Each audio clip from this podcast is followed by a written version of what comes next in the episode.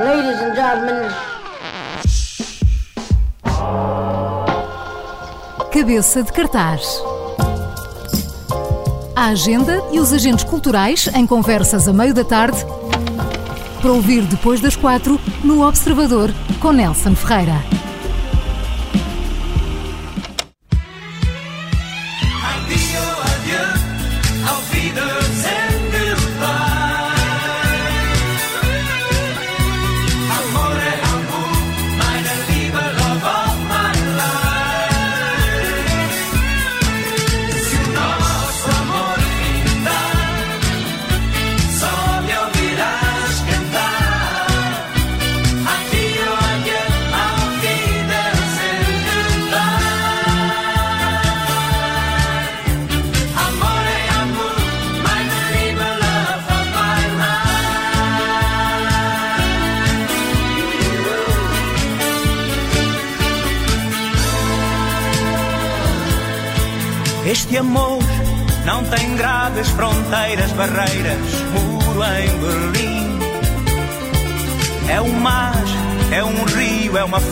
Que nasce dentro de mim.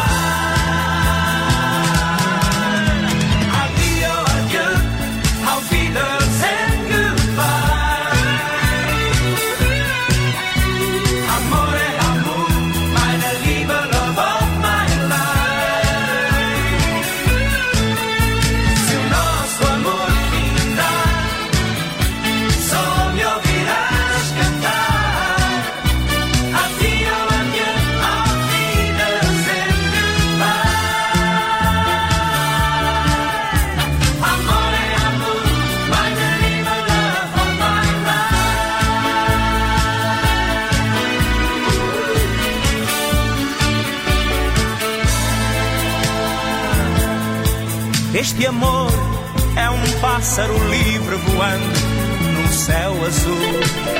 José Cid no cabeça de cartaz de hoje para olharmos também o final do ano em Lisboa. O Terreiro do Passo volta a ser o palco da festa de final de ano e para nos falar sobre isso tenho precisamente hoje na Rádio Observador a Joana Gomes Cardoso da EGA. Aqui também o maestro Cesário Costa. Muito bem-vindos à Rádio Observador. Obrigado por terem tido este tempo para olharmos este final de ano.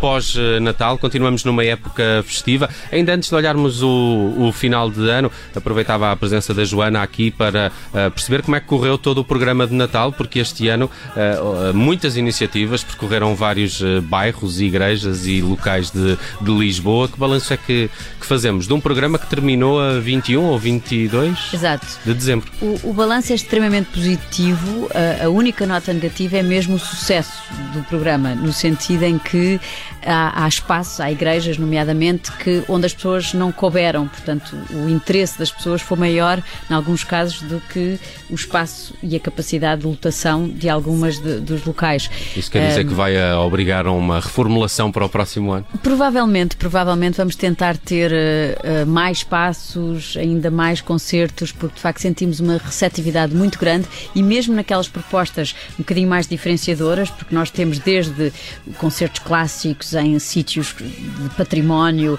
igrejas, mas também temos uh, uh, espetáculos a decorrer no Templo Hindu de Lisboa. Uh, ou, por exemplo, também com a Associação Budista. Portanto, tínhamos algumas propostas diferenciadoras em que não estávamos necessariamente à espera do mesmo grau de receptividade e também nessas tivemos muita receptividade. Portanto, sem dúvida, para o ano vamos olhar para este balanço e pensar como é que, sobretudo, como é que conseguimos dar resposta a, a todo o interesse e toda a curiosidade que as pessoas sentem por esta programação. Uhum. Parece-me ter sido um sucesso e parabéns por isso à, à EGA aqui e à Joana.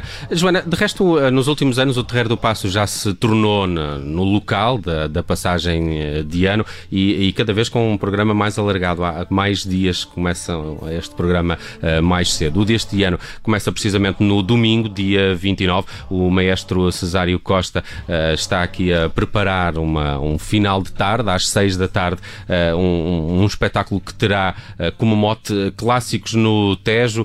maestro, bem-vindo. Que, que clássicos são estes e o que é que está a preparar para este final de tarde de domingo? Nós estamos a, a, preparar um repertório que julgo que toda a gente conhece e que toda a gente gosta. E é um pouco, digamos, num espaço tão especial como é, como é o Terreiro do Passo e com, digamos, o pano de fundo que nós temos, o Tejo. Foi pensado exatamente um programa que vai desde a música de bailado de Tchaikovsky, vamos ter Strauss, vamos ter danças de Brahms, de Dvorak, tem opereta.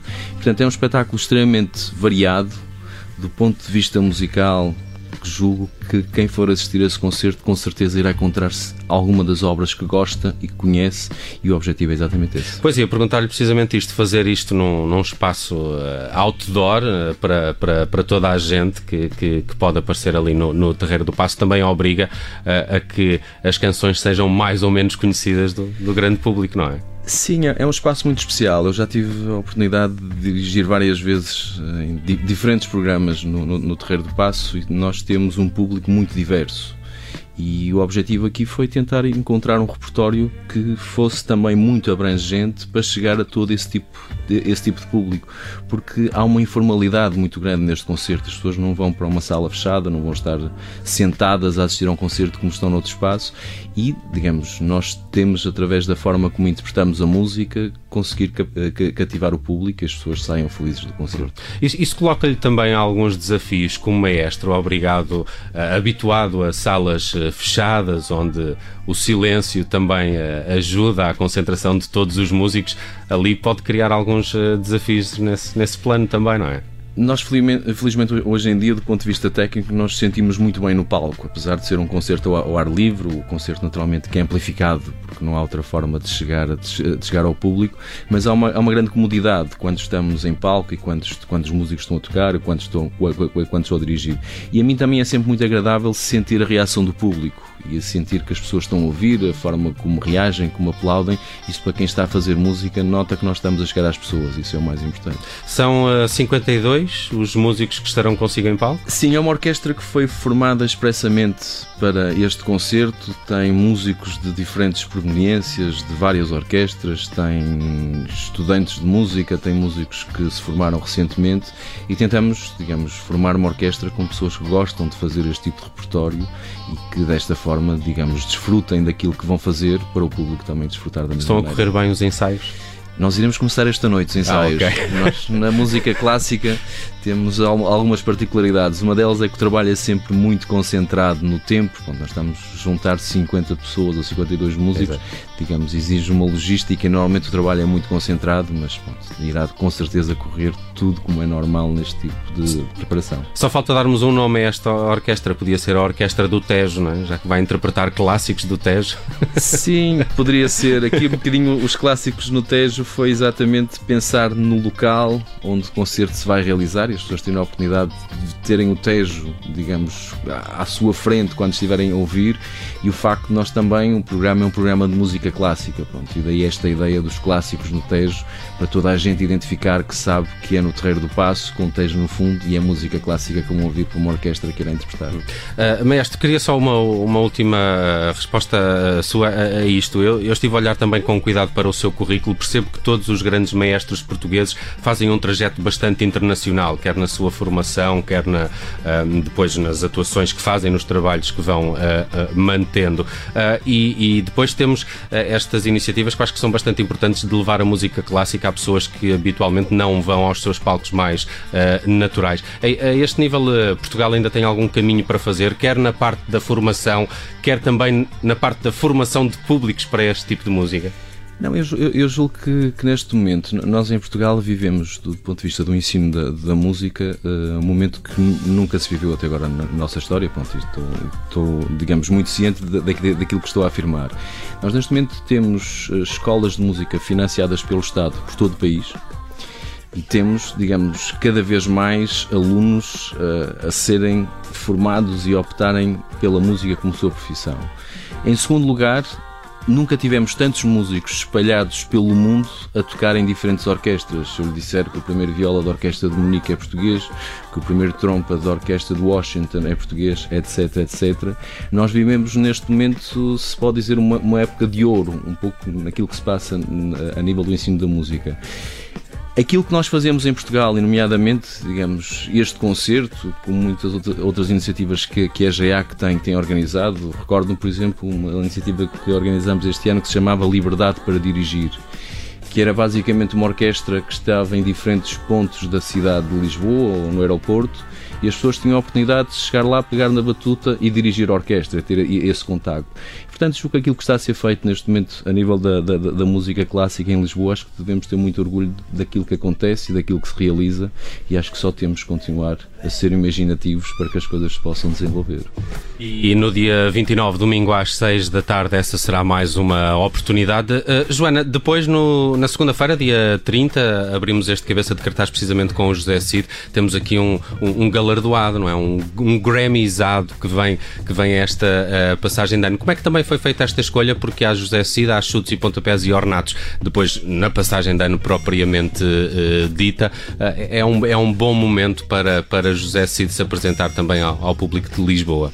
Bom, é importante dizer que nós não sabíamos que ele seria o Grammy Latino. Já, já estava contratado. Já estava contratado quando soubemos. Aliás, eu acho que o Grammy soube e, exato, enfim, exato, e achou que, claramente. que devia dar-lhe esta homenagem. Um, a ideia, como é sempre partindo, aliás, do que estávamos a falar há pouco, é, é de ser diferenciador. Nós tentamos trazer propostas diferenciadoras. Uh, isso é levado ao extremo, no melhor sentido, no caso de, dos clássicos do Tejo, em que estamos a criar uma orquestra de raiz e um repertório, de alguma forma, de raiz também, uh, mas em relação às outras escolhas, isso também se aplica, no sentido em que queremos de facto ter uma programação muito abrangente para vários públicos e que são públicos acima de tudo nacionais. Eu digo já isto porque muitas vezes perguntam se nós estamos a programar para os turistas que visitam a cidade e naturalmente que eles são bem-vindos e eles aparecem, sobretudo num sítio como o Terreiro do Passo, mas nós estamos claramente a pensar uh, no, no, no, público nacional, nos municípios e qualquer um destes nomes, de, desde José Cid aos Ornatos, aos Chutes, e apesar das proveniências, e agrada-nos que exista toda essa diversidade, os Ornatos como uma banda emblemática do Porto, Chutes de Lisboa e de Almada, um, gostamos muito dessa, dessa abrangência e da ideia de atravessar gerações, seja a música clássica, através destes clássicos, seja o José Cid, seja os Chutos, são eh, bandas intemporais que já atravessam gerações.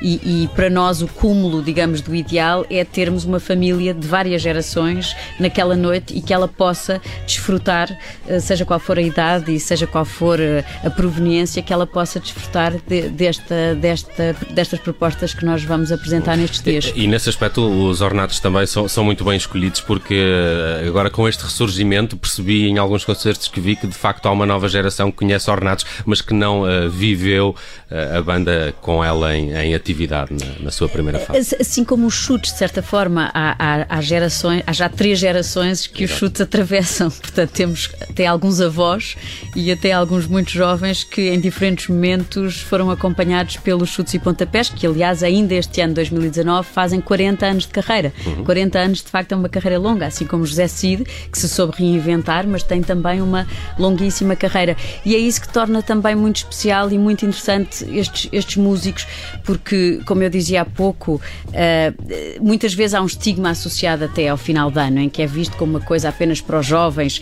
e apenas para um certo tipo de diversão. E nós queremos uh, contrariar essa ideia, até como há pouco dizíamos em relação à música clássica também, é que muitas vezes há o preconceito que a música clássica é só para alguns públicos e que tem de ser num determinado uh, uh, espaço e fechado de preferência.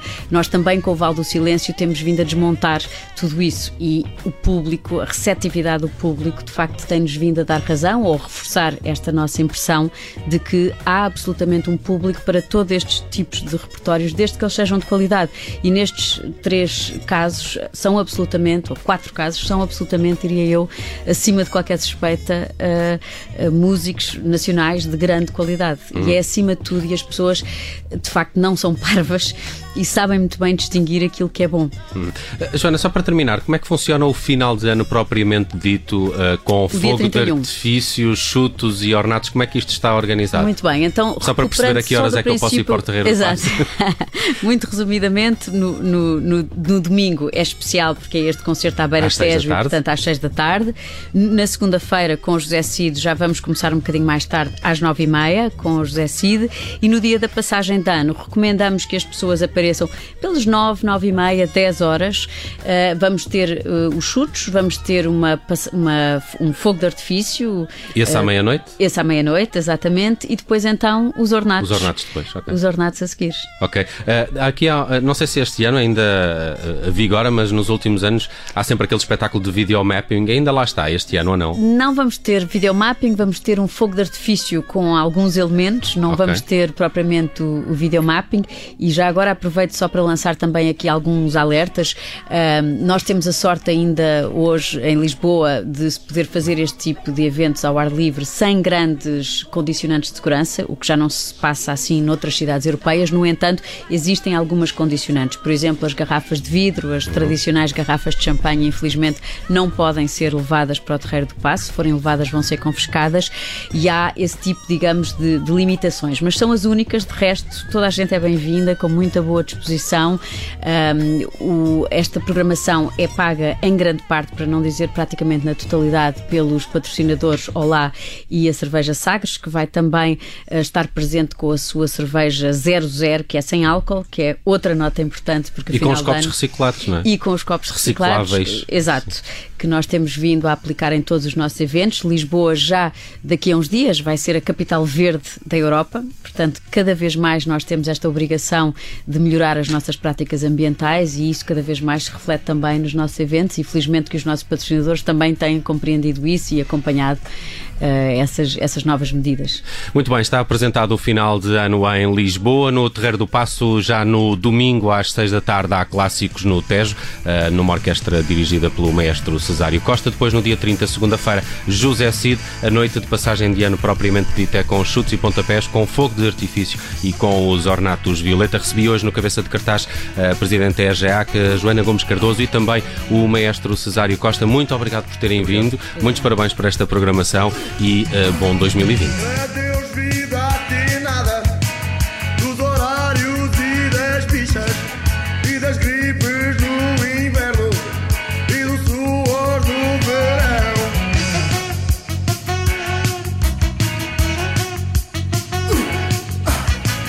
Adeus, vida, a ti nada das mil maneiras de passar fome. Adeus às praias cheias de gente. E um beijo pra quem fica.